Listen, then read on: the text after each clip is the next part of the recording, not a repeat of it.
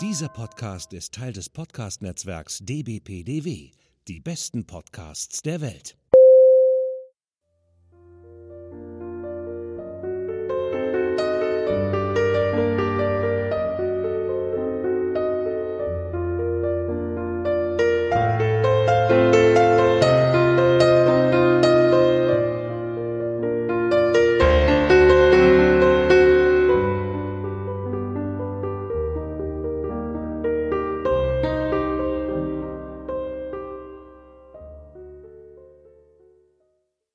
Willkommen zu einer neuen Folge von By Lady, zusammen mit Lara. Hallo. Und mit mir, Britt-Marie. Und wir sind bei den Fragmenten angelangt. Zwar haben wir jetzt alle Romane durchgesprochen, die vollendet und äh, publiziert waren. Jetzt sind wir bei den Fragmenten The Watsons bzw. Sanditon. Und für heute ist die Gewährsfrau für Sanditon Lara und ich bin die Gewährsfrau für The Watsons. Und beides sind, äh, wie gesagt, äh, Romane oder Romananfänge, die Jane Austen äh, aus ja, verschiedenen Gründen nicht fertig geschrieben hat und die eben nur in dieser fragmentarischen Form vorliegen, die aber trotzdem natürlich mit zu ihrem Hauptwerk gehören und deswegen äh, kommt das natürlich mit in unsere Besprechung rein. Und es gibt tatsächlich ja auch für die eine oder andere Geschichte Adaptionen, über die wir dann in der nächsten Folge reden werden. Aber weil das eben beides Fragmente sind und deshalb eben auch nicht den Umfang von einem kompletten großen Roman haben, haben wir gesagt, wir stecken das beides zusammen in eine Folge rein. In den verschiedenen Quellen, die ich so gelesen habe, hieß es immer, dass The Watsons bzw. Sanditon vom Umfang her ungefähr immer so ein Fünftel bzw. ein Sechstel des Umfangs eines normalen Jane Austen-Romans hat.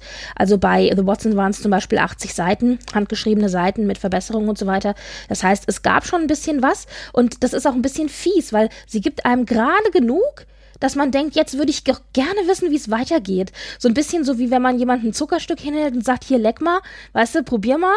Und dann leckst du dran und dann denkst du, oh süß, lecker. Und dann nimmt es dir jemand weg. So habe ich mich gefühlt mit The Watsons.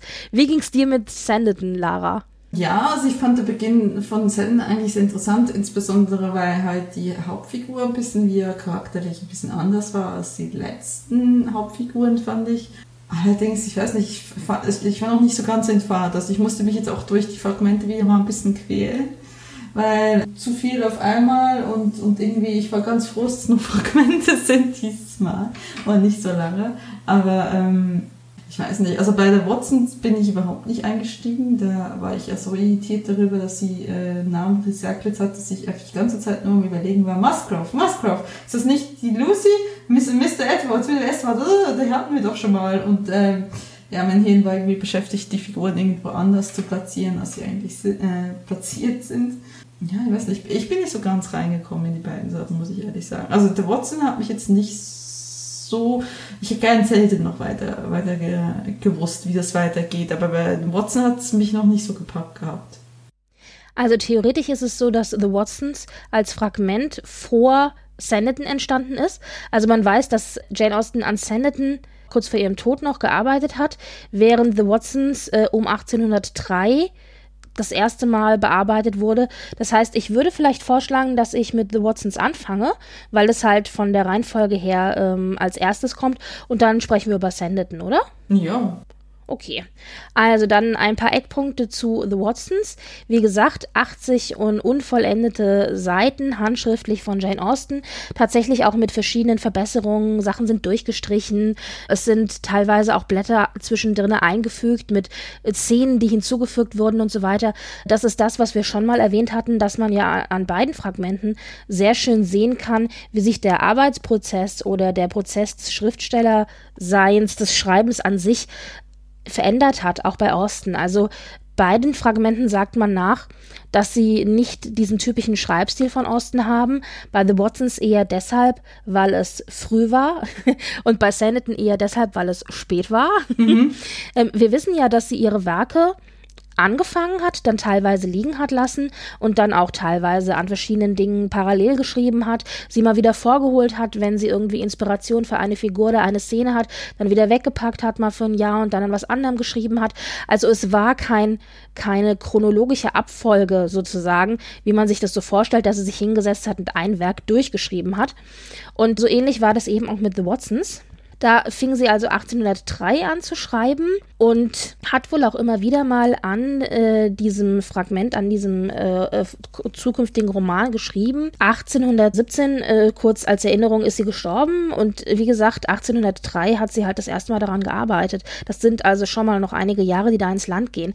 Und das ist auch was, ähm, als wir uns vorbereitet haben, hat Lara gesagt, dass sie so ein bisschen durcheinander kommt mit den ganzen Namen, die sich alle wiederholen. Wir haben in The Watsons eben auch eine, eine Emma Watson und wir haben eben auch irgendwie einen Mann namens Musgrove und so weiter. Also da kommen irgendwie Namen vor, die in anderen Romanen äh, auch vorkommen und die uns bekannt sind.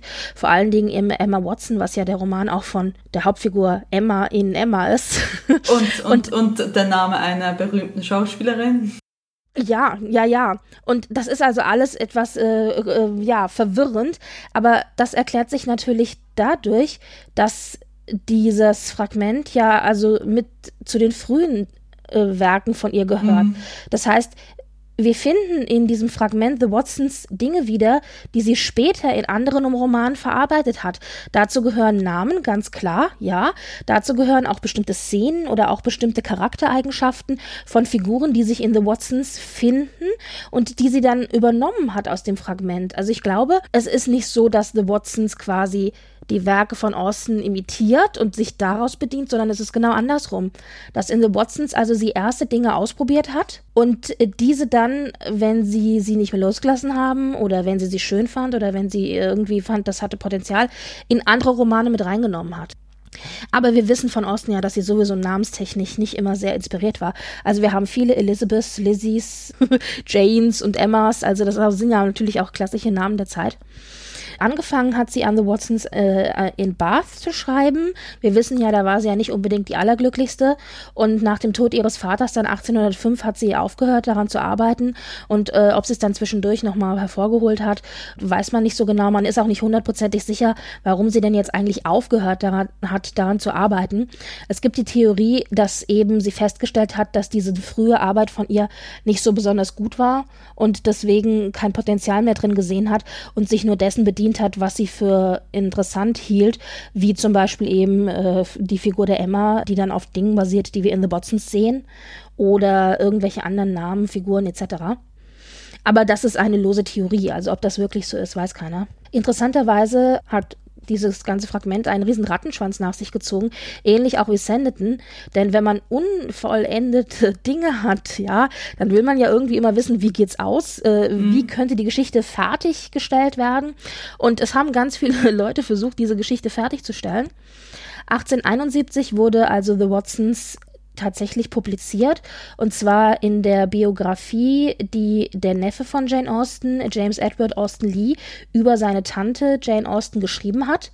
Das war für lange Zeit die Standardbiografie. Wenn man also was über Austen wissen wollte, hat man diese Biografie zu Rate gezogen. Und in dieser Biografie hat er eben The Watsons veröffentlicht. Was das Manuskript angeht, gibt es auch ja eine sehr, äh, wie sagt man, verwirrende, durcheinander, chaotische Story. Nach Austens Tod ging das Manuskript erstmal an ihre Schwester Cassandra und von Cassandra aus dann tatsächlich äh, bis 1915 durch mehrere Hände der Familie. Also nach Cassandras Tod wurde es dann innerhalb der Familie weitervererbt, dann wurde es weitergegeben und 1915 wurde es dann tatsächlich außerhalb der Familie verkauft. Und aktuell ist es so, dass das Manuskript in zwei Teile geteilt ist und ein Teil ist eben in Bibliotheksbestand und der andere Teil ist in uh, privaten äh, Händen beziehungsweise da sind wohl auch einzelne Seiten teilweise abverkauft worden. Das heißt, dieses Manuskript in kompletter Form liegt gar nicht irgendwo zusammen, sondern ist aufgeteilt auf verschiedene Hände. Was? ja, da habe ich auch gedacht, ich habe das gelesen und ich dachte, das ist eigentlich ist das echt eine Katastrophe. Aber das, das ist so tatsächlich, ja. Okay. Nachdem also 71 das Fragment publiziert wurde, gab es einige, die Fortsetzungen geschrieben haben. Und tatsächlich waren die ersten Fortsetzungen, die geschrieben worden sind, aus der Austin-Familie selber. Also Nichten von Austin haben dann versucht, eine Fortsetzung zu schreiben. Zum Beispiel Catherine äh, Hubbeck hat äh, etwas geschrieben, was dann den Titel hatte, Die jüngere Schwester, wo der Anfang eben äh, Austins Fragment ist und äh, der Rest dann aber das, was sie sich ausgedacht hat. Und man sieht halt einen sehr deutlichen Bruch, auch in den Werten, die vermittelt werden. Also zuerst eben den Teil von Austin, der halt diese Regency Werte und auch Szenerie hatte, während dann Habex halt mehr dem Viktorianischen zugeneigt war. Es war halt äh, eine Zeit lang nachdem Austin schon verstorben war. Später hat dann auch noch die Enkelin von Catherine Hubback hat dann eine Fortsetzung geschrieben und diese Fortsetzung wurde dann tatsächlich auch in 1977 neu aufgelegt, ja, obwohl sie im Original 100 Jahre vorher publiziert wurde. 1977 war es dann der Ehemann von Diana Habeck, die die Nichte von Edith Brown war, die verwandt war mit dem Ehemann der Enkelin von Osten. So.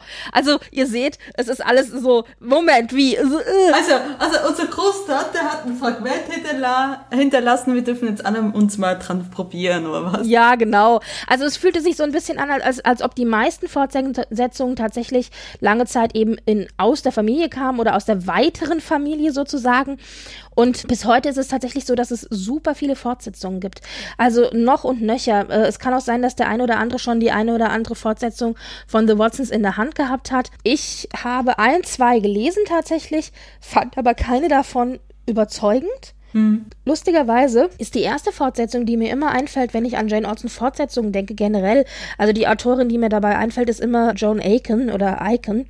Ich glaube, sie wird Aiken ausgesprochen. Tatsächlich wahrscheinlich deshalb, weil sie ganz viel in den 90ern geschrieben hat. Und das war ja so die Zeit, äh, wo es mit Austin Mania so angefangen hat und ich eben auch darauf aufmerksam wurde und dann aber auch geguckt habe, ja du, wie geht's eigentlich zu Ende? Was gibt's denn da oder was gibt's vielleicht auch noch für andere Stories? Also Fortsetzungen sind halt immer schwierig, die bewegen sich halt für mich in so einem Graubereich zwischen richtigen Roman, inspiriert von und Fanfiction, ja. also es gibt ja auch die eine oder andere Fortsetzung, wo man sagt, okay, das hat eigentlich äh, als Buchpublikation da nichts verloren. Aber äh, John Aiken gehört da nicht dazu und das ist eben die, an die ich jetzt gedacht hatte. Also die hat auch sehr viele Fortsetzungen von Austin-Sachen geschrieben oder so Alternativ-Storylines, weißt du, also dass man dann vielleicht, keine Ahnung, wenn man äh, Persuasion liest, dass dann, dass dann die Geschichte aus dem Blickwinkel von Wentworth erzählt wird oder so. Also das gibt's ja auch. Mhm. Naja, also das heißt, uh, The Watsons unvollendet, ganz viele Fortsetzungen. Interessanterweise gibt es tatsächlich eine Fortsetzungsvariante, von der man relativ sicher sein kann, dass sie tatsächlich das ist, was Austin eventuell geplant hat. Und zwar Cassandra, die ja das Manuskript vererbt bekommen hat von ihrer Schwester, hat äh, das Manuskript ihren äh, Nichten gezeigt und hat ihnen erzählt, dass sie mit ihrer Schwester sich auch über das Manuskript und über die Geschichte unterhalten hat. Jane Austen schien wohl mit ihrer Schwester da auch relativ frei über ihre Arbeit gesprochen zu haben. Und deswegen weiß man, dass angeblich wohl geplant gewesen ist, dass Mr. Watson, also der äh, Patriarchat, der alte Herr in der Geschichte, wahrscheinlich bald, nachdem diese Geschichte, dieses Fragment eben aufhört, wahrscheinlich hätte sterben sollen und dass eben die Hauptfigur Emma daraufhin zu ihrer, zu ihrem Bruder und dessen Ehefrau ziehen muss, die sie nicht leiden kann und die auch ziemlich ätzend dargestellt sind und dass sie von denen dann aber jetzt äh, finanziell abhängig wird. Äh, und am Ende läuft es dann darauf hinaus, dass sie Mr. Howard heiratet, obwohl tatsächlich der reiche Lord Osborne sie um ihre Hand bittet und sie das aber ablehnt und stattdessen eben den kleinen Pfarrer nimmt, äh, Mr. Howard, der sich halt als äh, ja Pfarrer mit einem Herz aus Gold herausstellt und äh, ja den dann über also ihre reichen Prospekte hin, hinweg, hinweg wählt, äh, was ja auch so ein bisschen zu Orsten passen würde. Aber jetzt habe ich das vorausgenommen, denn es wird euch nicht viel helfen, dass ich das vorausgenommen habe, wenn ihr eigentlich gar nicht wisst, worum es geht. Und zwar in der Geschichte The Watsons geht es eben um Emma Watson, das ist die Hauptfigur tatsächlich. Wir äh, treffen also auf die Familie Watson, die besteht aus dem verwitweten, verwitweten Mr. Watson, also der alte Patriarchat, der aber sehr kränklich ist und äh, ja ganz zurückgezogen lebt und äh, seine Töchter kümmern sich um, um ihn, beziehungsweise er hat äh, zwei Söhne und vier Töchter, eine davon eben Emma Watson. Äh, die jüngste, äh, Emma, wurde als junges Mädchen weggeschickt zu ihrer Tante, die reich verheiratet war und von ihrem Tante und ihrem Onkel eben in diesem reichen Haus wie eine junge feine Dame aufgezogen wurde. Und da war natürlich immer äh, die Hoffnung, dass sie quasi das Erbe dann als, also sie wird als Kindesstadt hier angenommen von der Tante und dem Onkel, dass sie da dann eben als Erbin eingesetzt wird und da entsprechend auch Geld vererbt bekommt. Und ähm, das passiert aber nicht, denn, oh mein Gott, Skandal, Die Tante, deren Mann irgendwann gestorben ist, die also mittlerweile Witwe ist, verliebt sich doch tatsächlich zum zweiten Mal in einen Typen, der keine Kohle hat und wie alle sagen, wirft sich an den weg und geht dann mit diesem Typen zusammen nach Irland. Das heißt, die heiratet also aus Liebe einen armen Schlucker und damit ist äh, sämtliches Geld und sämtliche Hoffnung, die die Leute auf Emma gesetzt hatten, Fujikato. Und äh, Während dann ihre Tante also jetzt mit ihrem neuen zweiten Ehemann in Irland lebt, muss Emma dann zurück zu ihrer Familie und ja, liegt denen im Grunde wirklich auf der Tasche, weil äh, sie ist zwar jetzt erzogen worden wie eine kleine junge Lady, aber das bringt ihr überhaupt nichts, weil sie hat, äh, sie hat keine Mitgift, sie hat keine Kohle, sie hat keinen Job. äh, ja, jetzt ist sie wieder daheim bei ihrem kranken Vater und bei ihrer älteren Schwester Elizabeth. Ihre ältere Schwester hat sich immer um den Vater gekümmert, macht sie auch jetzt noch und ist eben daheim. Die Geschichte fängt damit an, dass wir eben Emma treffen, wie sie sich mit ihrer Schwester unterhält, darüber, dass sie zu einem Ball eingeladen worden sind. Und Elizabeth kann aber nicht mitgehen, weil sie sich um den kranken Vater kümmern muss, der an dem Tag eben nicht gut drauf ist und äh, präpariert jetzt ihre Schwester und sagt, okay, pass auf, du wirst sehr viel Spaß haben bei dem Ball, aber es gibt folgende Personen, die du da treffen wirst und du musst bitte vorsichtig sein bei dem, bei dem, bei dem und bei dem und bitte auch ein bisschen vorsichtig bei dem und bei dem kannst du sein, wie du willst und bei dem ist es so und so. Also sie gibt ihr sozusagen, wie sagt man, the, the lay of the land, ja. Mhm.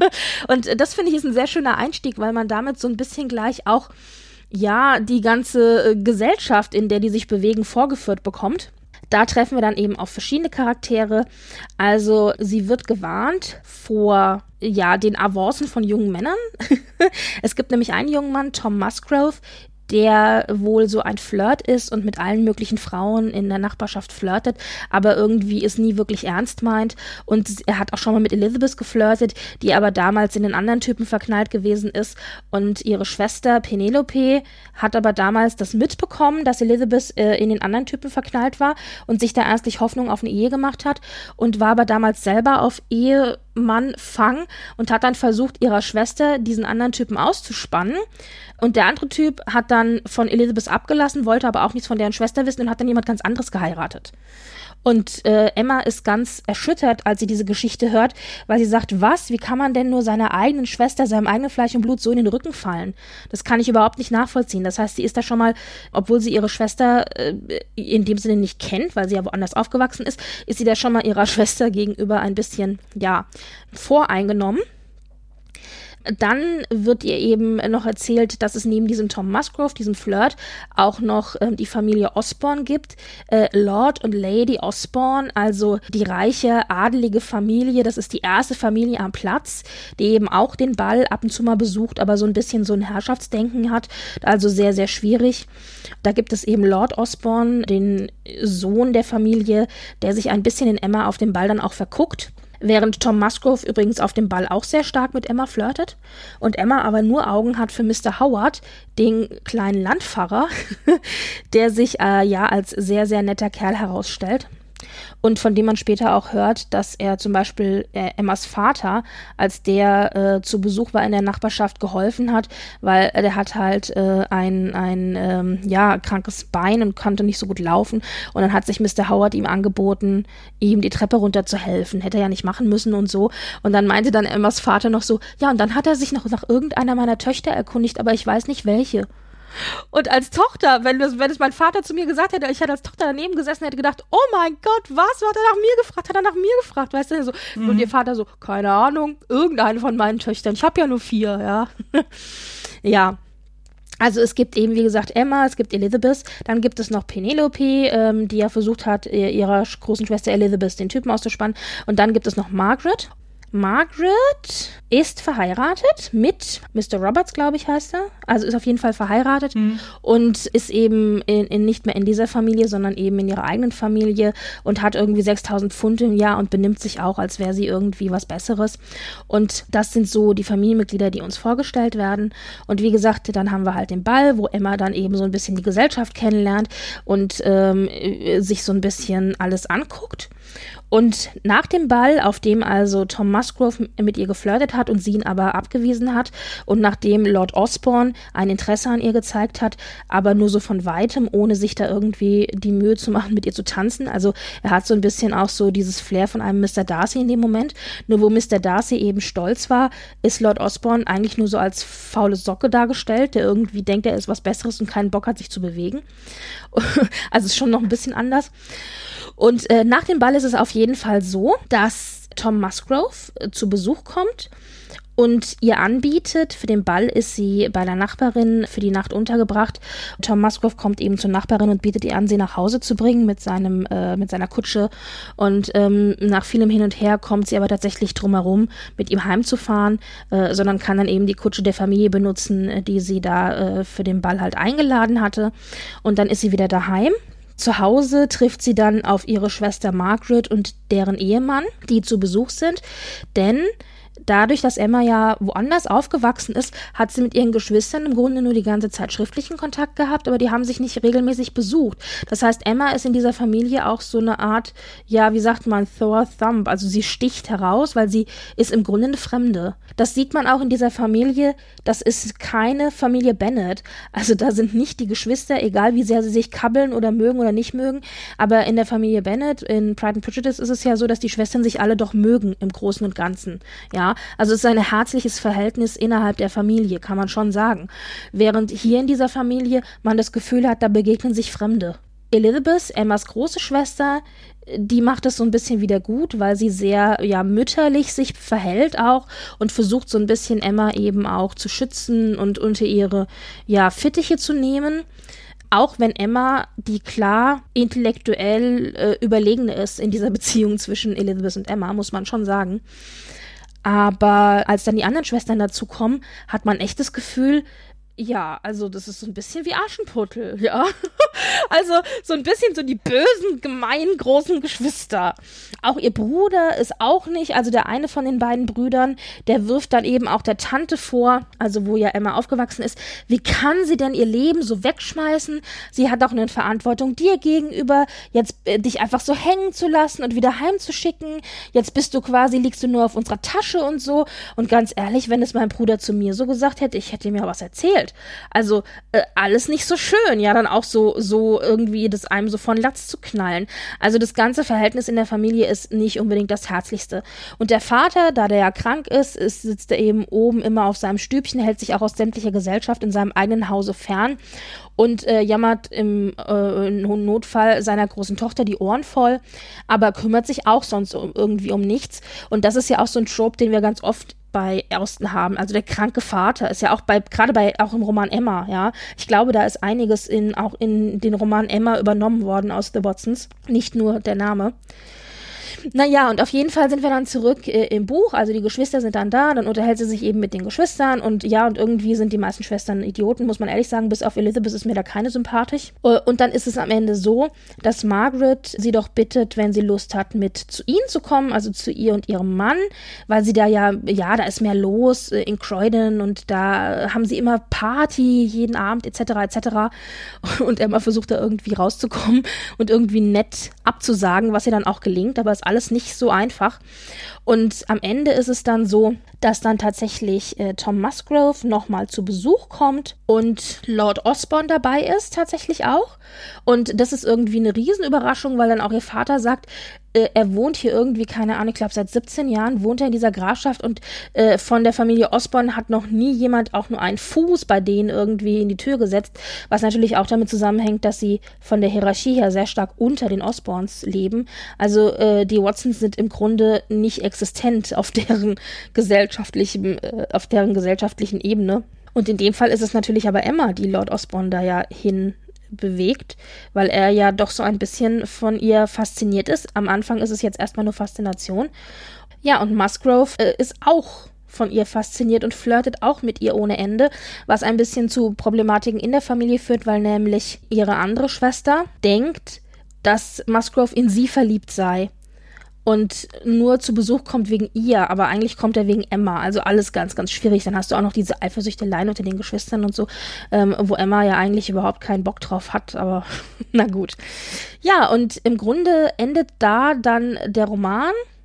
Also das heißt, du hast eben diese Familie Watson, die einem vorgestellt wird, mit Emma als Hauptfigur und du hast diese Familie Osborne, die dir als äh, ja, Alternative dazu zu, vorgestellt wird, plus eben ein paar Verwicklungen in der Familie Watson, plus eben ein paar Verwicklungen dann ähm, auf Seiten von Emma. Also wer interessiert sich für Emma, aber für wen umgekehrt interessiert sich Emma stattdessen auch? Ja, und ich finde, dass du in diesem Fragment halt eine sehr schöne, du hast eine sehr schöne Ausgangsform. Also ausgehend von diesem Fragment kannst du so viel machen.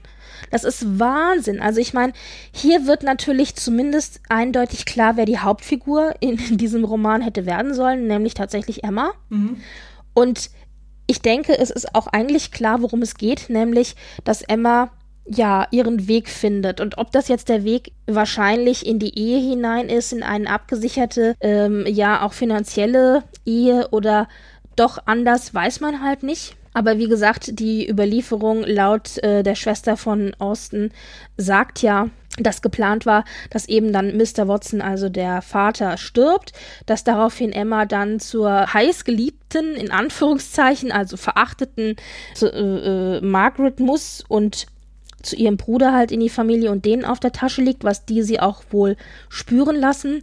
Und dass am Ende aber ihr Ausweg aus dieser verzweifelten Situation ja eigentlich die Ehe mit Lord Osborne wäre, der dann auch um sie freit, aber sie ihn ablehnt, weil sie in Mr. Howard verliebt ist und sich am Ende ja dann tatsächlich für Mr. Howard entscheidet.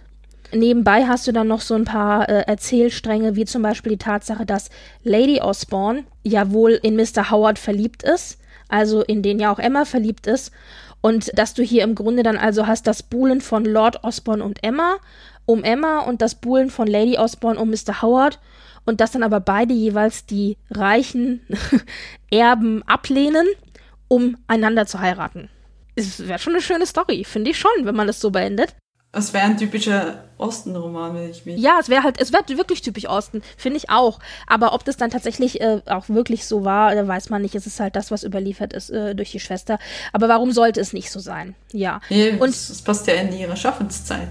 Ja, genau. Und es, es nimmt halt sehr, sehr viele von den Themen zurück, die wir dann später auch in Ostenromanen finden. Wir haben eben auch an Figuren. Wir haben den kranken, zurückgezogenen Vater. Sehr, sehr typisch zum Beispiel in Emma. Wir haben natürlich auch Emma Watson, klar, die Emma aus dem Roman Emma ist sehr viel unsympathischer als die Emma, die wir jetzt hier in, The Watsons mhm. kennenlernen. Mhm. Trotzdem finde ich, trägt zum Beispiel die Emma aus The Watsons auch Züge, die wir in äh, Elizabeth Bennet wiederfinden. Also dieses genau. sehr selbstbewusste, sich sehr sicher seiende auch, sich selbst auch sicher seiende. Mhm. Natürlich auch entsprechend durch die Ausbildung und durch die Erziehung, die sie genossen hat, auch von der Tante. Mhm. Auch diese Tante, diese Skandalnudeltante im Grunde, die es gewagt hat, sich in zweiter Ehe einen Mann in den Hals zu werfen, der keine Kohle hat und sie auch nur für ihre Kohle wollte, so sagt zumindest die Familie. Während Emma das tatsächlich klarstellt in einem Gespräch und sagt, nein, so kannst du nicht von meiner Tante reden und auch nicht von meinem Onkel. Sie haben mich mit so viel Liebe und Fürsorge aufgezogen. Das sind gute Menschen, ja. Mhm. Sie soll machen, was sie möchte, damit sie glücklich ist. Mhm. Was ja auch eine sehr moderne Herangehensweise ja. an diese Geschichte ist. Und insbesondere dann, wenn man sieht, dass sie ja da auch wirklich Stellung bezieht gegen ihre eigene Familie. Mhm. Weil ihr Bruder ja eben derjenige ist, der sagt, wie kann deine Tante, wie kann unsere Tante nur auf die Idee kommen, sich an so einen Idioten wegzuschmeißen? Und dann Emma eben sagt, nee, nee, Moment mal, ja. Interessant auch die Konstellation der Geschwister untereinander, eben nicht herzlich und eng, mhm. sondern ja, im Grunde Fremde, die sich hier das erste Mal seit 14 Jahren wieder begegnen. Mhm. Etwas, was wir aus Mansfield Park kennen, mehr oder weniger. Ja, genau. Es hat sehr starke Mansfield Park-Züge in der, Bezie äh, in der Beziehung, finde ich auch. Wobei natürlich die Figur eine komplett andere ist, ja. Und ähm, dann hast du natürlich auch so ein paar Männerfiguren, so ganz klassisch. Also in Lord Osborne, finde ich, hat man starke Züge von Mr. Darcy. Der wird nicht ganz so stark ausgearbeitet, aber so die eine oder andere Szene, die uns gezeigt wird, ähm, erinnert schon so ein bisschen an, an Darcy, wobei es, glaube ich, hier eher eine Karikatur der höher gestellten, desinteressierten Oberklasse ist, mhm. als eine Darcy-Karikatur in Anführungszeichen. Und dann haben wir natürlich auch noch ihre, äh, ihre Schwester, die mit dem Anwalt verheiratet ist, also Margaret, die sie ja nicht leiden kann, die auch irgendwie so eine sno snobistische, ja, blöde Kuh eigentlich ist, muss man sagen. Und äh, also du hast wirklich Tropes, Figuren und Motive, die wir dann später in vielen ihrer Romane wiederfinden. Und ich glaube, deswegen hat sie vielleicht auch The Watsons am Ende nicht zu Ende geschrieben, denn im Grunde hat sie ja alle Thematiken, die für sie wichtig waren. Sie waren das, waren das verarbeitet, ne? Ja, später in ihren anderen Romanen verarbeitet, genau. Ja, genau. Also es war wie das Organlager, wenn man so will. ja, so, naja, aber es ist ja manchmal so, wenn man anfängt als Schriftsteller, also ähm, wir haben ja beide äh, schriftstellige Versuche hinter uns. Du bist ja gerade mhm. noch wieder, du hast gerade wieder eine Woge, wo du, äh, wo du am Machen bist. Ich habe jetzt schon längere Zeit nichts mehr geschrieben. Aber es gibt Motive, deren man sich bedient und mit denen man anfängt, die einen ja, ja. grundsätzlich begeistern. Und dann arbeitet man sich daran sozusagen ab. Und ich glaube, Irgendwo so ist es hier eben auch mit ja, The Watsons. Ja, genau. genau. genau klar. Ja. Ja, also grundsätzlich muss ich sagen, mir hat es tatsächlich Spaß gemacht, diesen, dieses Fragment zu lesen. Ich fand, das ging sehr schön runterzulesen und es war wenig Dialog drin tatsächlich. Da war ich ein bisschen überrascht. Also ich bin von oder eben, ja, also manchmal hat die ja auch keinen richtigen Dialog, manchmal wird es ja auch nur so durch eine Figur quasi, werden alle Gespräche wiedergegeben. Aber es war grundsätzlich wenig Dialog drin. Also du hattest sehr, sehr viel äh, Text und beschreibenden Text auch. Mhm. Fand ich jetzt aber nicht schlimm, äh, hat mir an sich ganz gut gefallen. Und wie gesagt, ich fand die Figuren gut. Also mir hat diese ganze Konstellation gefallen, aber das hängt natürlich auch damit zusammen. Es fängt natürlich schon damit an, so ein bisschen so, weißt du, so Kaffeekränzchen aus dem Nähkästchen plaudern. Es fängt schon mal damit an, dass eben Elizabeth dann sagt, ja, okay, also viel Spaß auf dem Ball, aber pass auf. Da gibt es den Tom Musgrove, der flirtet immer mit allen Frauen, der hält sich lieber von fern.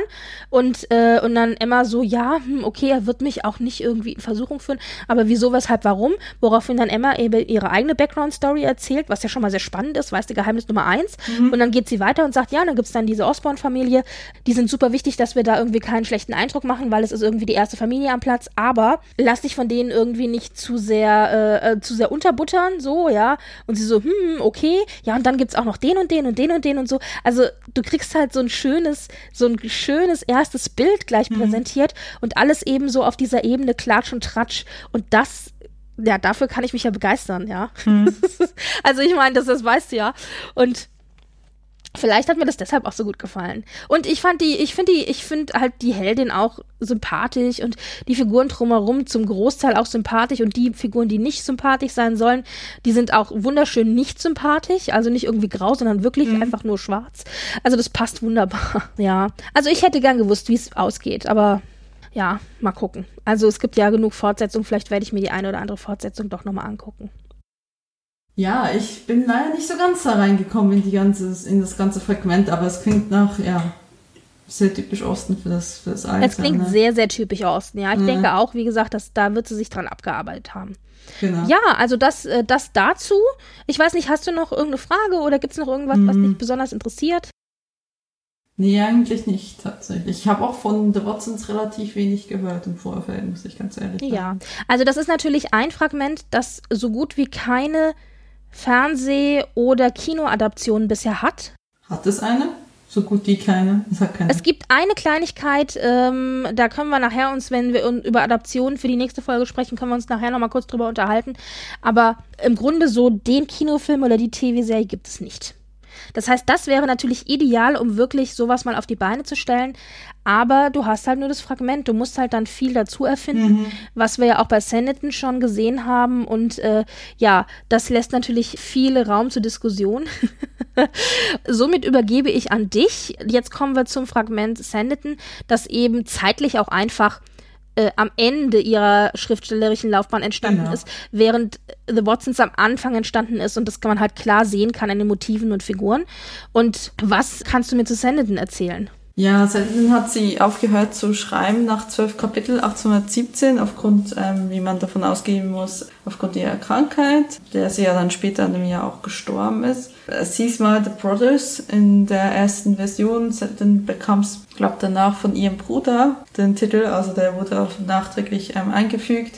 Äh, das erste Mal wurde es publiziert 1925 unter dem Namen das äh, Fragment of a Novel, also Fragment eines Romans es ist anders. Also man, man kann bei Sandin sagen, dass man merkt das ja an ihren Spätwerken, dass sich der Stil sehr geändert hat. Ne? Also sie hat ja ab Persuasion quasi neue Skripte angefangen zu schreiben, bis zu bis mit äh, Mansfield Park war das ja alles Sachen, die sie früher geschrieben hat, liegen gelassen hat und dann überarbeitet hat. Saladin war dann quasi das zweite Skript nach Persuasion, das ich, ich sag's jetzt mal tagesaktuell noch geschrieben hat. Ne? Also es war was nicht auf einem frühen Fragment oder frühen Idee passiert hat und das merkt man der Geschichte schon stark an. Also ich gehe eigentlich gleich rüber, zum, ein bisschen zu erklären, was in der Geschichte losgeht. Also die Hauptfigur ist Charlotte Haywood und ist die älteste Tochter der Haywood Family ähm, in Wellington, Sussex.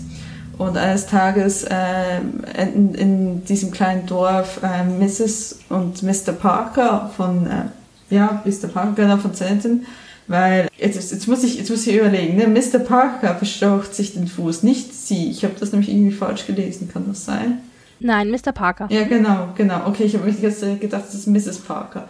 Okay, also Mr. Parker verstaucht sich leider den Fuß und möchte aber eigentlich, ist er ja auch in Wellington, weil er einen Arzt sucht für sein Peach Village, für sein Ressort. Ja, ist es ist ein Ressort? Es klingt, es klingt so hotelmäßig.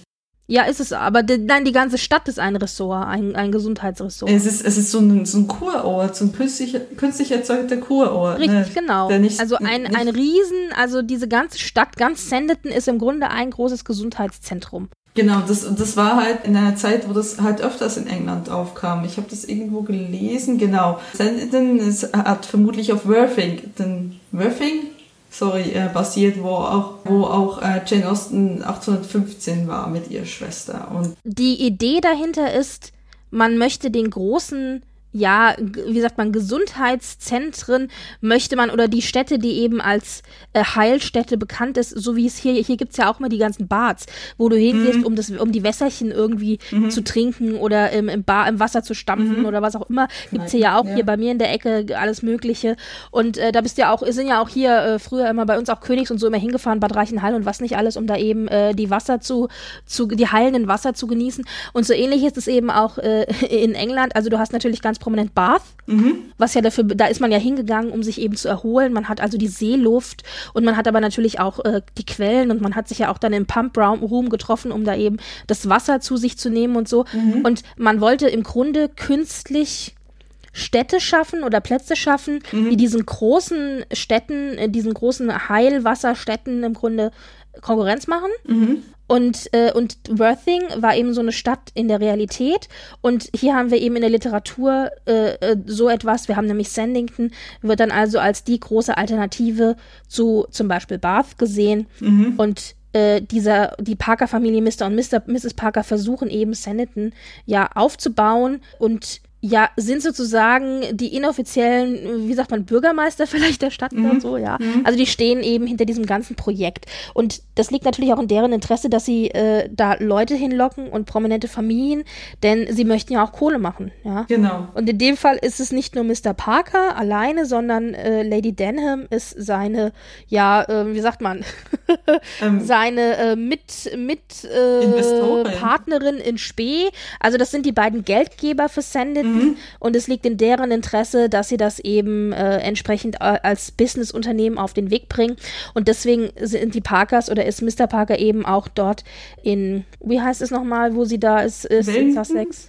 Ja, in Willigen, genau, weil sie eben, weil er eben einen Arzt sucht, weil er eben möchte, dass da ein fester, permanenter, ja, Kurarzt im Grunde ist, mhm. der sich dann um alle die äh, kränklichen Damen und Herren kümmert, die extra nach Senden kommen, um die gute Meerluft zu genießen.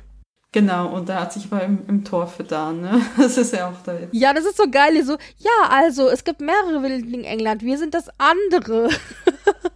okay. Ja. ja, auf jeden Fall ähm, straten sie dort zwei Wochen, weil sich halt einen Fuß verstaucht und dann nicht sofort weiterreisen kann und danach nehmen sie halt äh, die älteste Tochter der Haywoods mit, das ist Charlotte und die ist dann quasi der Sommergast in Senden und die kommt dort an und es wird so ein bisschen beschrieben, wie dies, das ganze Dorf aufgebaut ist. Und ähm, was man aber aus dem Text herauslesen kann, ist, das ist halt eine wirklich neu konzipierte Stadt. Es werden neue große Häuser irgendwie ähm, hochgezogen und er lebt auch in einem neuen, schönen, großen, neu renovierten Haus. Und diese Häuser sind, wie gesagt, gedacht für die äh, ja äh, hoffentlich reicheren Familien, die nach Sanditon dann kommen, um sich dort eben ähm, niederzulassen. Aber aktuell sind diese Familien noch nicht da, weshalb viele dieser neu gebauten Häuser tatsächlich leer stehen, Ja. was äh, zum, zum Leidwesen von, von pa vom Herrn Parker äh, oder Mr. Parker, weil der ja, wie, äh, wie gesagt, jedes leerstehende Haus ist verlorenes Geld im Grunde.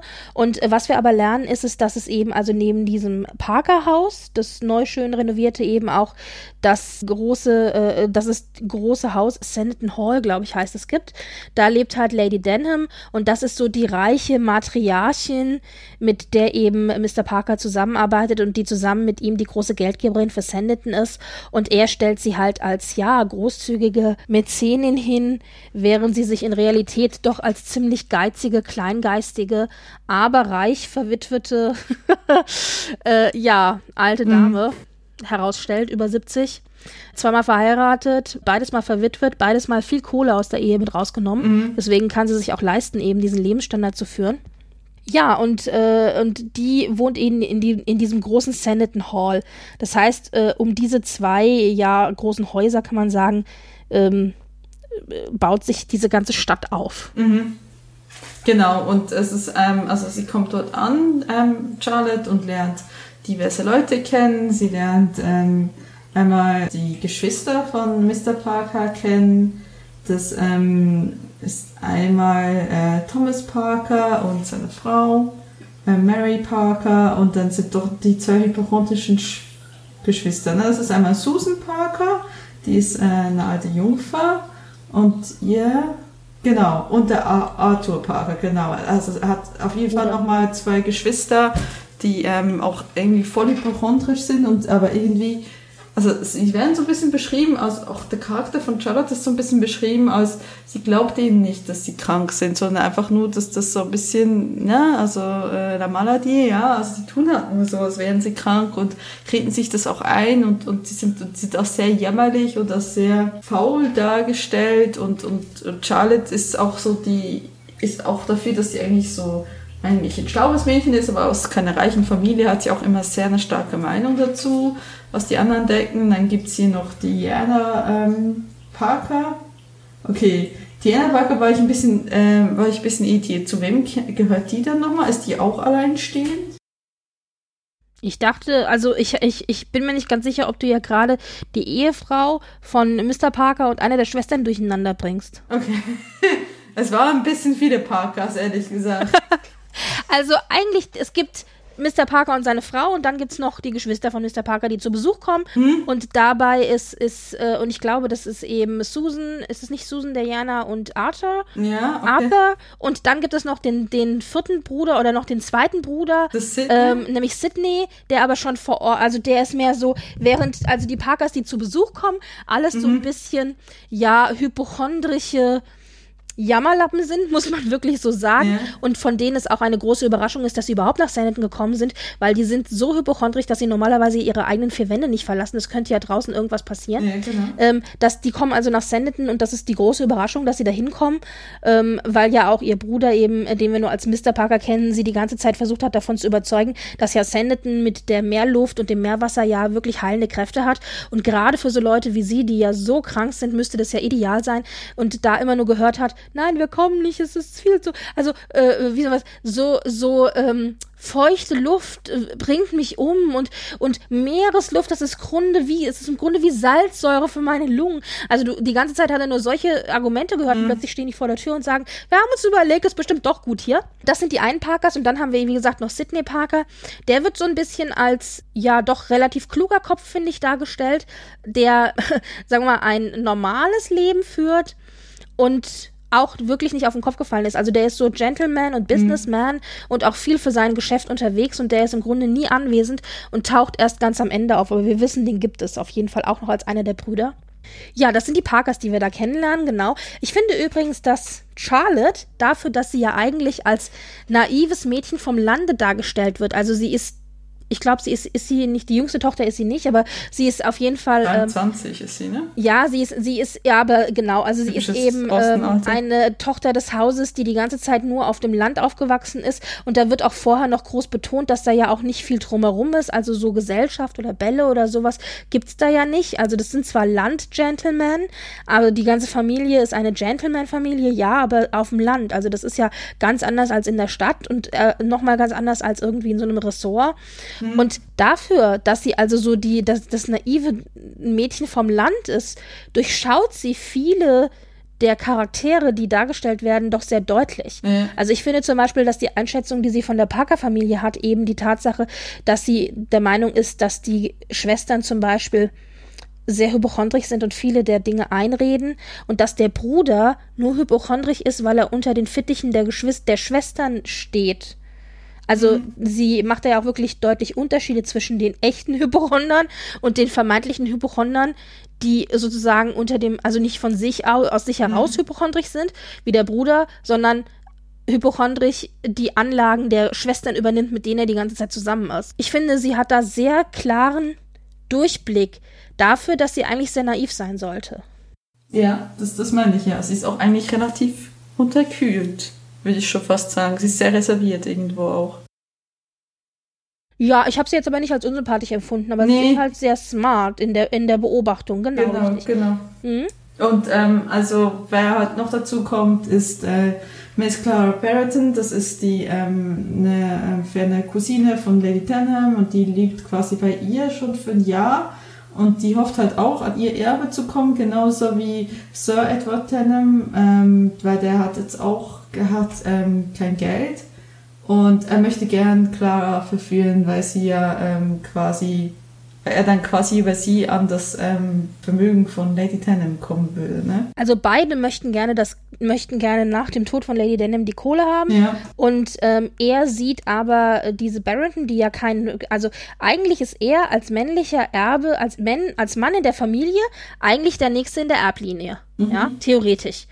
Ähm, aber er muss sich trotzdem bei seiner Tante einschmeicheln, weil die hat ja aktuell noch die Kohle. Und dann gibt es eben dieses Mündel, diese Mr., Miss, Mrs. Barrington, die aber nicht familiär mit denen verwandt ist, mhm. aber die sozusagen als Mündel in der Familie äh, auch ähm, sich sozusagen das Erbe erschleichen könnte. Und damit er da eine Konkurrenz weniger hat, macht er sich einfach an sie ran, weil er dann keine Gefahr mehr ist. Und es gibt ja auch noch seine Schwester, die ist ja, glaube ich, auch noch im Hause äh, Denim unterwegs. Mhm. Genau.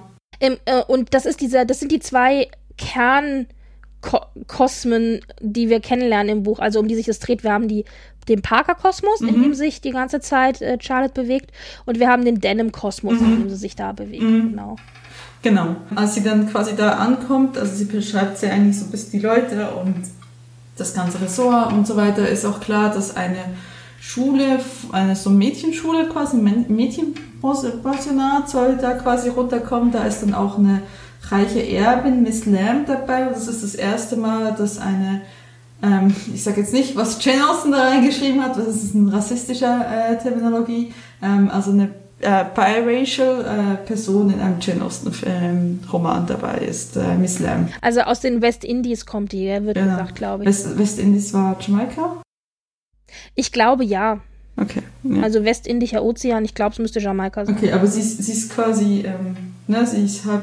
Sie ist schwarz. Sie ist schwarz, aber sie hatte einen, einen weißen Vater, eine schwarze Mutter, irgendwie sowas rum, ne? Also Genau, also ja. sie ist in irgendeiner Form genau. Auf jeden Fall. Und sie ist aber als Lady erzogen. Also sie ist aufgewachsen und erzogen als, das ist ja auch immer wichtig, also wichtiger, glaube ich, als die Hautfarbe ist, äh, was für, in was für Stand du äh, erzogen wurdest. Und sie ist eben als Lady erzogen worden. Mhm. Aber es ist schon ein Problem. Also es gibt ja dann auch äh, Personen im Buch, die sich ganz deutlich gegen ähm, diese vermeintliche Miss Lamp aussprechen, obwohl sie sie eigentlich nur vom Namen her kennen, weil sie schwarz ist. Ja. Ja, natürlich. Aber ich meine, wir lernen leider von Miss Lamp nicht viel kennen. Also da hört, ähm, eigentlich kommt sie an und da hört das Buch mehr oder weniger direkt auf, ne? also das Fragment. Aber ähm, was denkst du, was hat äh, Jane Austen dazu bewogen, äh, einen POC-Charakter einzubauen?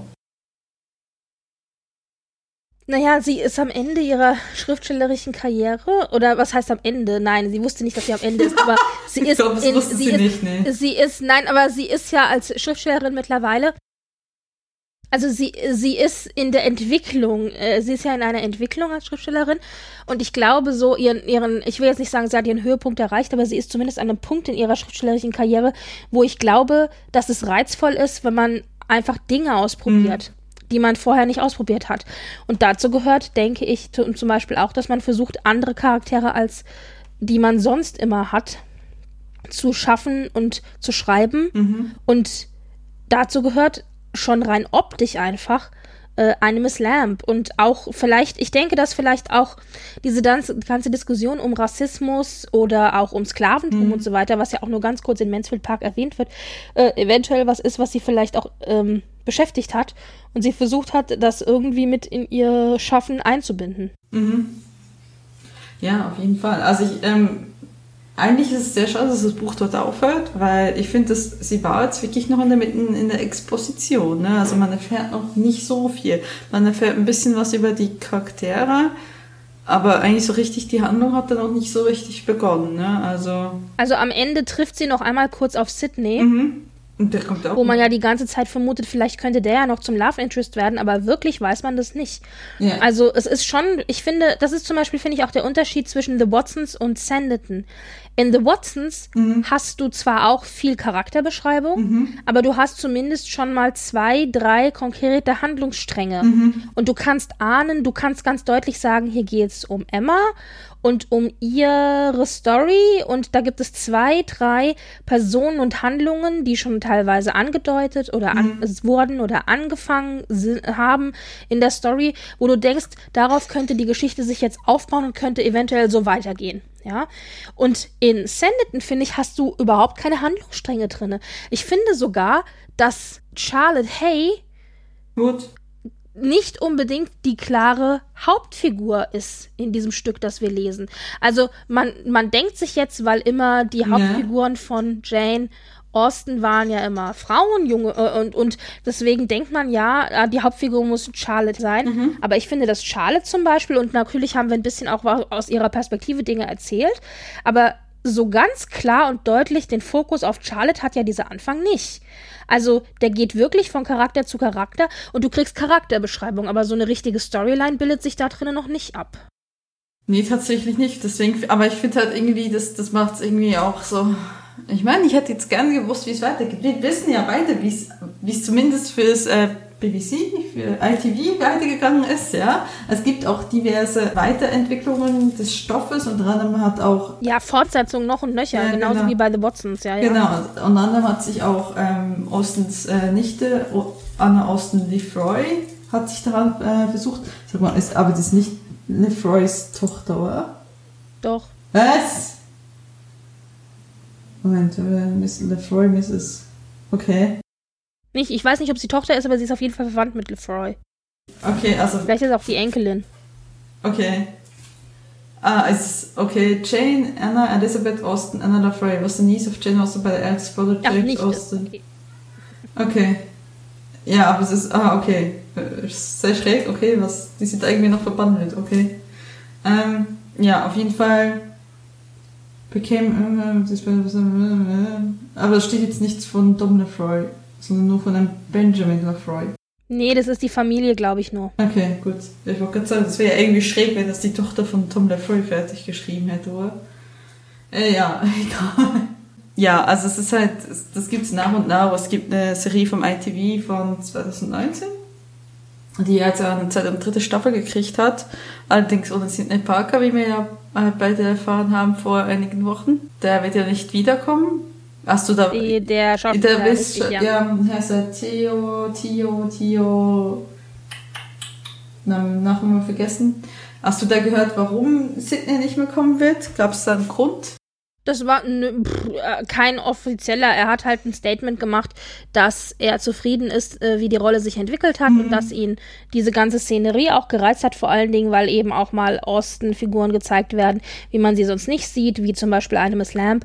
Und dass für ihn die Geschichte für seinen Charakter auserzählt ist und er deshalb nicht mehr daran interessiert sei, den Charakter weiter darzustellen. Mhm. Und das ist natürlich für alle äh, Fans, die von dieser Sanditon TV-Serie eine Katastrophe, weil diese Serie Natürlich ganz klar darauf hingearbeitet hat, Charlotte und Sydney als Paar zu etablieren. Mhm. Und das geht jetzt eigentlich nicht mehr, wobei ich ja persönlich finde, dass nur weil ein Schauspieler sagt, er will die Rolle nicht mehr spielen, das nicht heißen muss, dass die Rolle verschwindet. Man kann sie auch umbesetzen.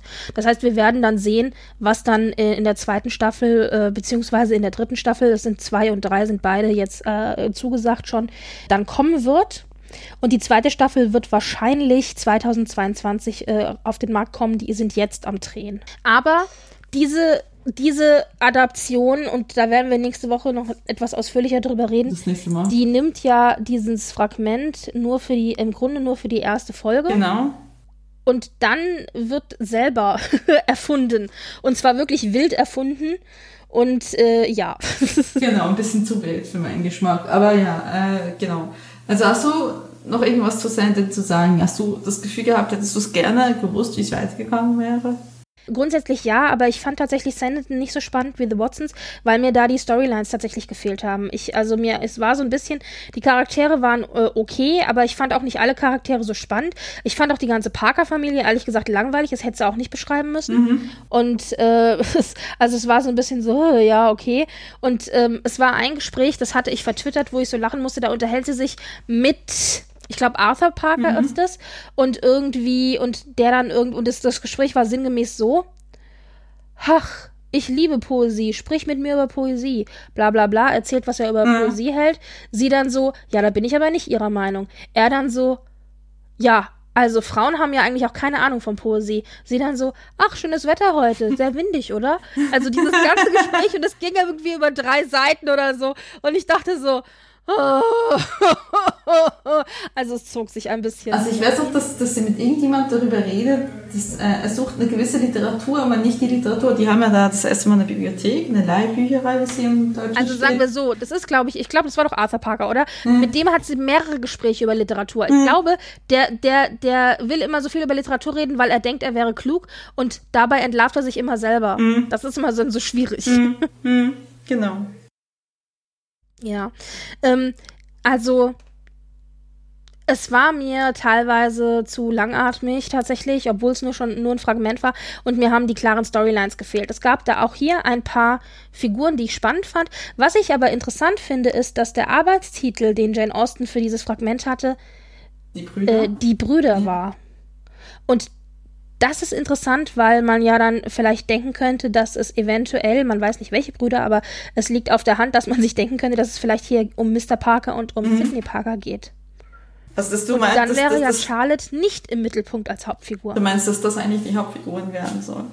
Ja, oder das vielleicht ein, ja, aber das ist, aber, aber ich meine, von dem Fragment, das wir jetzt haben, sind das ja auch nicht wirklich die Hauptfiguren. Ich glaube, dass Das ist Sidney Parker noch eine sehr viel größere Rolle spielen wird, würde, glaube ich schon.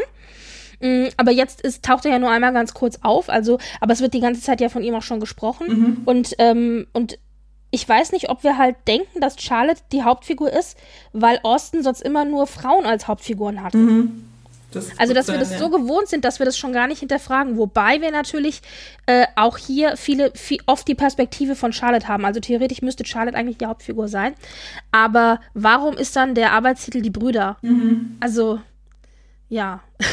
also ich bin ein bisschen verwirrt. Aber vielleicht äh, wollte sie beides. Vielleicht wollte sie Charlottes Perspektive und am Ende dann aber irgendwie klar machen, okay, hier werden zwei mh, Schicksale nebeneinander gestellt vielleicht oder zwei Lebensperspektiven, zwei Lebensentwürfe. Ich weiß es nicht. Ja, also ich meine, ich finde es grundsätzlich schon spannend. Weiß man denn, also bei The Watsons haben wir ja, wie gesagt, die Überlieferung, dass es so, so und so hätte enden sollen. Und wie verlässlich die ist, kann man jetzt natürlich diskutieren. Aber das, was überliefert ist, klingt schon sehr Austen-mäßig. Also man, ich glaube, das ist recht glaubwürdig. Äh, weiß man denn von Sanditon irgendwas? Gibt es da irgendwelche Überlieferungen? Wurde Cassandra was erzählt oder? Ich glaube es nicht. Also ich hätte jetzt nichts gewusst oder so. Also ich habe jetzt in der Recherche nichts gefunden, deswegen frage ich dich nochmal. nee, also ich, ich habe hier auch nichts stehen. Es macht doch Sinn, da sie quasi aufhören musste wegen ihrer Gesundheit, dass sie vermutlich dann nicht mehr dazu kam, irgendwas noch fertig zu machen und dass sie vielleicht auch nicht mehr wirklich Zeit hat. Ich meine, äh, es steht ja nicht sehr differenziert, wann sie aufgehört Ah, doch Mitte März 1817 hat sie aufgehört, daran zu schreiben. Wann ist sie gestorben? Sie ist im Juli gestorben. 17. Ja, 18, 17, also sie ist ähm, vier Monate später gestorben. Also es, ja, genau. Es ist natürlich auch ein sehr spannendes Setting, das ja. muss man ja schon sagen. Also Fall, allein ja. schon diese ganze, also es hat natürlich ein bisschen so ein ruchloses Setting, ist es schon. Also man ist ja dann, also wie sind die Damen, also allein die Tatsache, dass die Damen baden gehen. Also ich meine, die haben sich ja nicht ausgezogen damals, sie sind ja in voller Montur baden gegangen und die mussten ja dann, das sieht man, finde ich in der Serie, ist das ganz schön gemacht, das war tatsächlich so, die hatten dann so, so Wagen mit Pferdchen quasi und dann sind sie in diesen Wagen eingestiegen, haben sich da komplett einmal also umgezogen, ausziehen kann man nicht sagen, umgezogen, sodass wirklich alle nackte Haut bedeckt war. Und dann ist der Wagen in, ins Meer reingefahren worden, mhm. sodass die dann, dann sind die so eine kleine Leiter runtergegangen, äh, äh direkt ins Wasser rein. Mhm. Ja, und lustigerweise, die Frauen mussten von Kopf bis Fuß komplett bedeckt sein, wobei zu dem Zeitpunkt, zu dem Sanditon spielt, auch da schon die Kleidung, die sie tragen mussten, nicht mehr ganz so viel war. Also da unterhalten sich die Figuren auch zwischendurch mal in der Serie darüber, dass sie ja vor, mhm. ich weiß nicht, vier oder fünf Jahren noch ganz andere Dinge tragen mussten und da fast ertrunken werden, wenn sie schwimmen gegangen sind. Während sie jetzt halt nur so eine Art, ja, sieht so ein bisschen aus wie eine Unterwäsche-Geschichte, die sie tragen. Und, aber die Männer sind immer nackt baden gegangen. Das war also üblich damals. Mhm und auch immer getrennt voneinander. Also es gab die Frauenseite und es gab die Männerseite. Und ich meine, hier wird das alles als Gesundheitsbad und Wässerchen zu sich nehmen und so weiter verkauft. Aber eigentlich hat das Ganze doch auch schon eine sehr, äh, ja, also man kann, glaube ich, es einfach machen, in diesem Setting mhm. äh, Szenen zu haben, die ein bisschen sexier und oder ruchloser sind. Ja, auf jeden Fall, ja. Also ich finde auch gerade das Setting ist eigentlich äh, das Erfrischende daran, dass es nicht das übliche ähm, Dorf in, in, Kent ist. Ähm, apropos, ich habe jetzt nochmal nachgelesen hier. Uh, she put her pen down on the 18th March of 1817, making a note of it. Ähm, zuerst, also jetzt die ersten Anzeichen der Krankheit hatte sie schon Anfang 1816, also gut ein Jahr vorher, hat es aber ignoriert. Mitte April, also einen Monat später, war sie quasi ans Bett gefesselt und sie wird eigentlich nur noch sterben. Bei der, ja, sie hatte wohl große Schmerzen. Ja, bei Which Time she suffered agonising pain and welcome death. Das würde auch erklären, warum es überhaupt keine Überlieferung gibt, was mit ähm, Sendenden gewesen wäre, weil sie kam einfach hm. gar nicht mehr dazu, darüber nachzudenken. Gut. Also ich habe ja schon gesagt, dass mir persönlich The Watsons besser gefällt als Senden. Ich vermute, weil von The Watsons hast du ja so wahnsinnig viel nicht mitgekriegt, also hat dein Interesse nicht ganz so gefangen, dass für dich Senden spannender war als Fragment. Ja, also ich habe mich äh, ein bisschen durch beide gequält. Liegt jetzt vielleicht momentan noch so ein bisschen um mein Workload, aber ähm, ich bin nicht so endgültig warm geworden mit beiden, keine Ahnung. Irgendwie fällt mir halt dafür, es ist aber zu sehr noch in der Exposition, dass ich so, ne, also mir fällt halt der Weitergang, wo ich dann so richtig drin bin. Aber wenn ich so, wenn ich einen Liebling rausziehen will, dann will ich tatsächlich eher Sentin vor der Watsons ähm, präferieren. Weil ich war einfach bei den Watson echt so irritiert mit den Namen. Also das, das hat mich so fertig gemacht. Wie war das denn? Findest du, dass Sanditon ihn, also vom, vom der Machart her, also vom mhm. Schreiberischen her oder vom Aufbau etc., findest du, dass man eine deutliche Weiterentwicklung ja, von Osten Also ich finde, man sieht, sieht, man sieht die Frühwerke und die Spätwerke kann man am Schreibstil sehr schnell erkennen. Ich mag auch ihren späteren Schreibstil mittlerweile lieber. Es war früher mal anders. Da mochte ich äh, lieber den also ich finde jetzt auch, äh, Watson hatte den Schreibstil von äh, Pride and Prejudice mehr, also dieses sehr flockige, lockige, schnelle. Und mhm. Sinton war halt schon anders. Es war ein bisschen gediegener. Und ähm, ich meine, es gibt ja auch zum Beispiel einen Ausreißer Mansfield Park, der ja dann komplett vom Schreibstil mir überhaupt nicht gefällt. Aber ehrlich gesagt hat mich Sanditon sehr stark an Mansfield Park der, von der Schreibweise her erinnert. Ja, Gut. Dieses ausführliche, detailreiche Beschreiben von wirklich allen Figuren. Also das war so ein bisschen so. Ja, es ist halt ihr, es ist ihr später Stil, ne? Ja. Ja, also ich weiß nicht, ich fand es jetzt vielleicht nicht so schlimm, aber vielleicht äh, finde ich es auch einfach Mansfield Park wegen dem ganzen Inhalt schlimmer und nicht wegen dem Schreibstil. Also das kann sehr gut sein. Ähm, also Sanditon hat natürlich den Vorteil, dass du hier einfach mal andere Dinge präsentiert kriegst, als die, die genau, wir von außen kennen. Du hast das Setting, du hast Figuren, die anders genau. angelegt sind. Du hast auch, ähm, also du bewegst dich auch in einer anderen na, nicht in einer anderen Klasse, weil äh, die meisten Familien, die wir kennenlernen, sind ja jetzt nicht wirklich hohe Adlige oder so, mhm. außer bei Emma.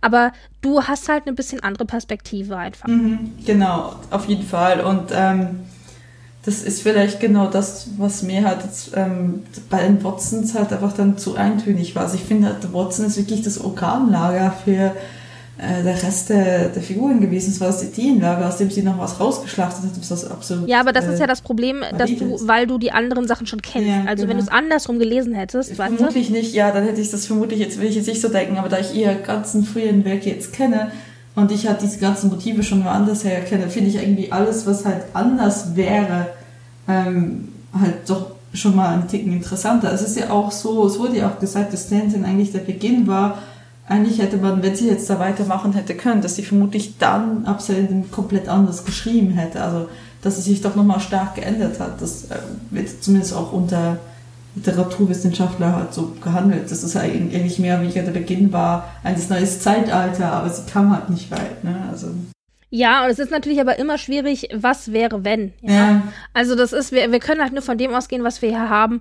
Und ja, also ja, naja, also es sind auf jeden Fall zwei Fragmente. Würdest du sagen, es lohnt sich, die beiden Fragmente zu lesen, wenn man jetzt sonst ähm, nur die abgeschlossenen Werke von Osten bisher gelesen hat? Also wenn man sich durch alle anderen abgeschlossenen Werke gegangen ist, kann man das auch nehmen. Kann man das sicherlich auch lesen, so dick sind sie nicht. Aber wenn man halt wirklich nur so ein Casual-Leser ist von Jane Austen, nicht unbedingt. Denn ich muss ja sagen, ich habe die beiden Fragmente jetzt das erste Mal gelesen. Ich habe die, ich kannte ja, die vorher auch. nicht. Also ich, also Watson auf jeden Fall. Ich glaube, ich hätte, ich habe mal in Sinten reingelesen. Kam irgendwie bekannt vor teilweise. Vielleicht äh, flexiere ich das aber auch mit der Serie mittlerweile. Aber ich habe sie auch vorher nicht gelesen, nee. Also ich habe mal eine Fortsetzung von The Watsons gelesen, das heißt, ich wusste, worum es in The Watsons mhm. ging, aber so richtig jetzt konkret einfach nur jetzt die zwei Fragmente von Austin an sich, so habe ich jetzt das erste Mal gelesen. Und es ist auf gar keinen Fall verlorene Zeit. Es ist auch beides relativ gut und schnell runterlesbar, weil es eben nur mhm. Fragmente sind. Aber wenn jemand von vornherein schon weiß, dass er das nicht haben kann, zu wissen, wie was endet, also oder nicht endet, dann lieber nicht. Und das macht mich ehrlich gesagt auch ein bisschen wahnsinnig. Ich versuche ja auch immer zum Beispiel Stories zu vermeiden, die noch nicht abgeschlossen sind. Ich lese einfach keine nicht abgeschlossenen Geschichten. Zumindest nicht, wenn es mich nicht total vom Hocker reißt. Also es gibt natürlich äh, Geschichten, die ich dann doch verfolgt mhm. habe, wo Band für Band äh, rausgekommen ist, aber ganz, ganz wenige. Mhm. Wirklich ganz, ganz wenige nur. Mhm. ja. Ja, also für Sanditon gibt es, wie gesagt, diese sehr bekannte ITV-Verfilmung, die du ja schon angesprochen mhm. hast, die wir auf jeden Fall äh, in der nächsten Episode dann als eine Adaption besprechen werden. Äh, von The Watsons gibt es, habe ich ja schon gesagt, keinen großen Kinofilm oder äh, keine große TV-Adaption oder sowas. Ich habe zwei Sachen aber tatsächlich gefunden. Du glaubst gar nicht, ich habe in den tiefsten Tiefen des Internets gewühlt. Okay. Also es gibt eine, äh, ein Vlog, was ich sehr cool fand, das ist tatsächlich damals an mir vorbeigegangen. Und zwar hatten wir schon mal drüber geredet, als wir über Pride and Prejudice, über Stolz und Vorurteil ja. gesprochen haben. Und zwar gibt es ja The Lizzie Bennett Diaries. Ja, genau. Das ist ja eine Verarbeitung von, äh, von Stolz und mhm. Vorurteil, mhm. in dem Lizzie eine äh, Vloggerin ist, also auf YouTube ihre Videos eben äh, rausbringt und äh, das sind ja, ich weiß gar nicht, wie viele Videos das am Ende sind. Ich glaube fast 60 oder so. Und das war ja sehr, sehr erfolgreich. Ich habe die auch sehr gerne gesehen. Das war dann im Grunde so eine YouTube-Serie äh, im, im äh, Spirit von Stolzen Vorteil. Und diese YouTube-Serie hatte ja dann mehrere Ableger auch. Und unter anderem gibt es einen Ableger, der heißt Welcome to Sanditon. Mhm. Und in der spielt Gigi, das ist äh, George, Georgiana Darcy, mhm. also die kleine Schwester von Darcy, die wird in, in dieser Neuadaption, wird die eben, äh, weil es ja modern ist, wird die Gigi genannt. Und in der nimmt Gigi die Rolle von Charlotte Hayes ein. Das heißt, Charlotte Hayes selber gibt es nicht, mhm. sondern Gigi steht im Mittelpunkt. Das ist also eine Spin-off-Vlog-Serie, äh, YouTube-Serie mit Gigi im Mittelpunkt, die aber nach Sanditon geht, um dort das neue Produkt von Pemberley Press, für die ja, für die Firma, für die ja sie und ihr Bruder arbeiten mhm. oder die ihnen gehört, um das neue Produkt vorzustellen. Das ist Domino, heißt das. Das ist so eine Videosoftware und ähm, die versucht sie eben jetzt anhand äh, eines Fallbeispiels, sozusagen Concept of, äh, Proof of Concept, versucht sie das eben ähm, ja, durchzusetzen. Und in dem Fall ist es so, dass also alle möglichen Leute aus Sanditon diese Videosoftware Domino dann benutzen Mhm. und viele kleine Videos halt hochladen. und die Hauptvideostory geht halt über sie und äh, aber dann werden immer wieder kleine Videos von den Figuren, die in Sanditon leben, eben hochgeladen und da sind halt auch die ganz klassischen Figuren dabei, wie wir sie eben aus dem Original Sanditon kennen. Und das Ganze ist kombiniert, das war es ja auch schon bei, Lizzie Den bei, bei den Lizzie Bennett Diaries, mit anderen Social Media Kanälen. Also du hast dann ja auch Tweets von den Figuren oder Tumblr-Posts oder was nicht alles. Und auch das hast du eben bei diesem Welcome to Sanditon. Das sind insgesamt, glaube ich, paar und 20 Videos, immer so zwischen drei und fünf Minuten. Und die Serie gibt es. Also das ist die einzige Adaption, die ich gefunden habe zu Sanditon, genau. Also das ist noch eine zweite Sache zu Sanditon und zu The Watsons habe ich was gefunden. Und zwar äh, auch zwei Sachen. Es gibt wohl ein Musical. Und das ist auch in Gänze auf YouTube eingestellt worden. Ich weiß aber nicht, wie professionell das ist. Da muss ich mich noch ein bisschen reinarbeiten. Aber so wie ich das sehe, läuft es mehr auf einem Amateurlevel. Aber da gucke ich auf jeden Fall mal rein. Es geht so anderthalb Stunden. Und was es aber auch gibt, und davon gibt es, soweit ich weiß, keine Aufzeichnung. Aber da wollte ich gerne noch mal Samuel West auf Twitter antweeten. und zwar, es gibt ein Theaterstück, das geschrieben wurde aufgrund des Fragments The Watsons. Das heißt auch The Watsons. Und, äh, und zwar zu dem Oberthema was passiert, wenn der Autor seine Figuren verlässt. Also wenn der Autor. Genau. Und da ist es wohl so, dass die erste Hälfte von dieser Theater, von diesem Theaterstück halt das klassische The Watsons ist, wie wir kennen. Und dann in der zweiten Hälfte geht es aber darum, wer schreibt jetzt eigentlich meine Geschichte zu Ende? ist ja keiner mehr da. So. Und das ist sehr, sehr erfolgreich 2018 in London gelaufen. Also erst bei einem Theaterfestival und dann später äh, in London an einem kleinen Theater. Und dann sollte es 2020, weil es so super erfolgreich gewesen ist, ins West End tatsächlich kommen, ja. Und ich meine, das heißt ja schon, äh, das, das heißt schon eine ganze Menge. Und Corona. und durch Corona, genau durch Corona ist es dann komplett gecancelt worden.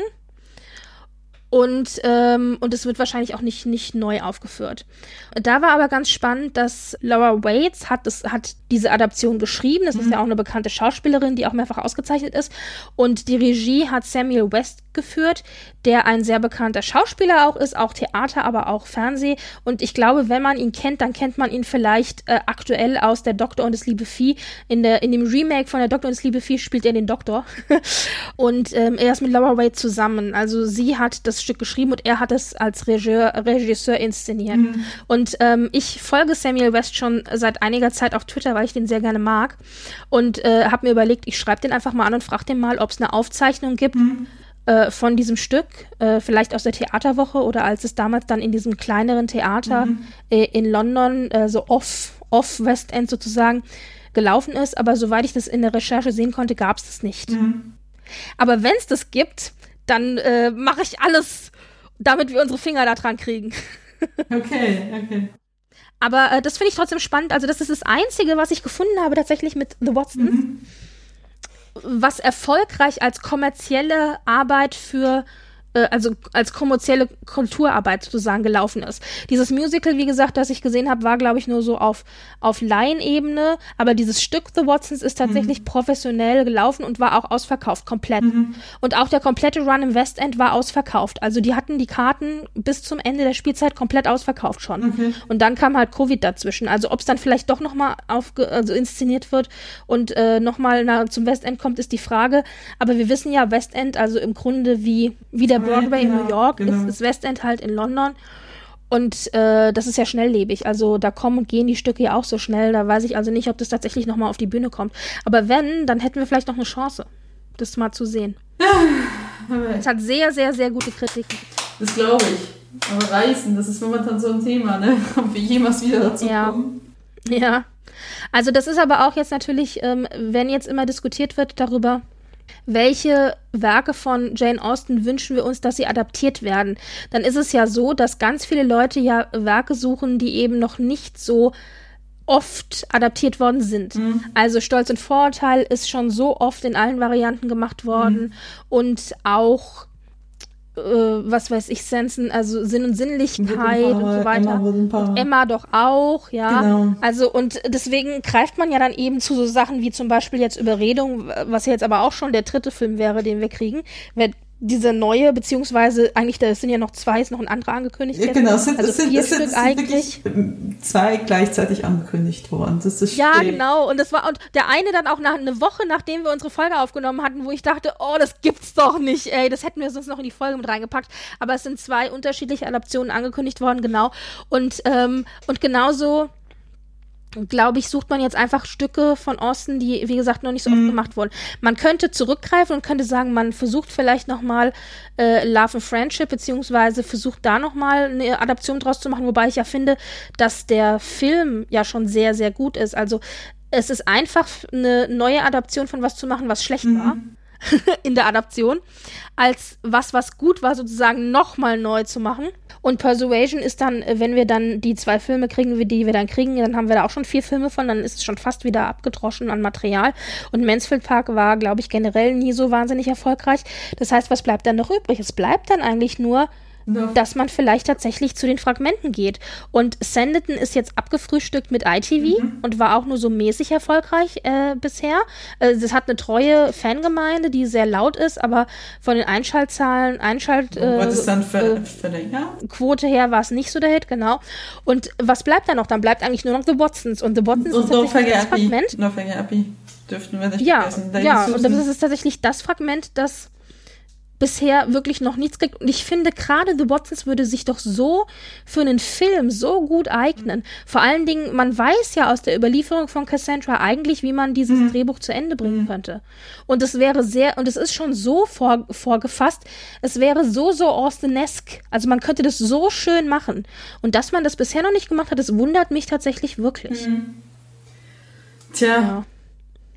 Ja, das war eigentlich die Diskussion, die wir vielleicht hätten in die nächste Folge mit reinbringen sollen. Also, ihr könnt euch dann nächste Woche vorbereiten und äh, vielleicht die ITV-Serie äh, Senden schauen.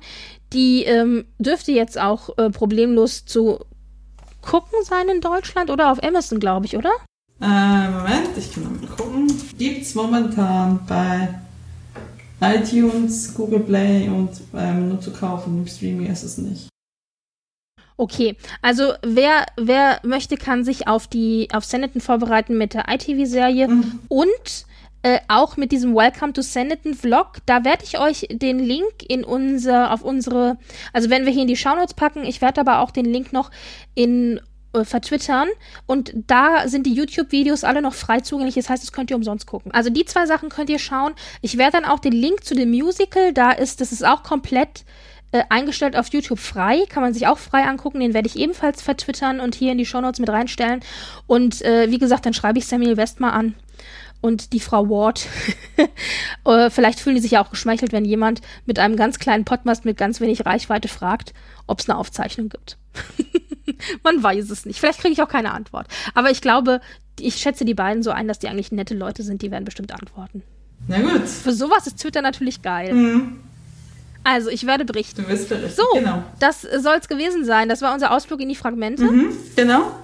Und ähm, wenn ihr was zu uns ähm, rückmelden wollt, dann könnt ihr das wie immer unter unserer Webseite machen. Das ist bei-a-lady.de. Ne? Das war's doch mit Strich, oder?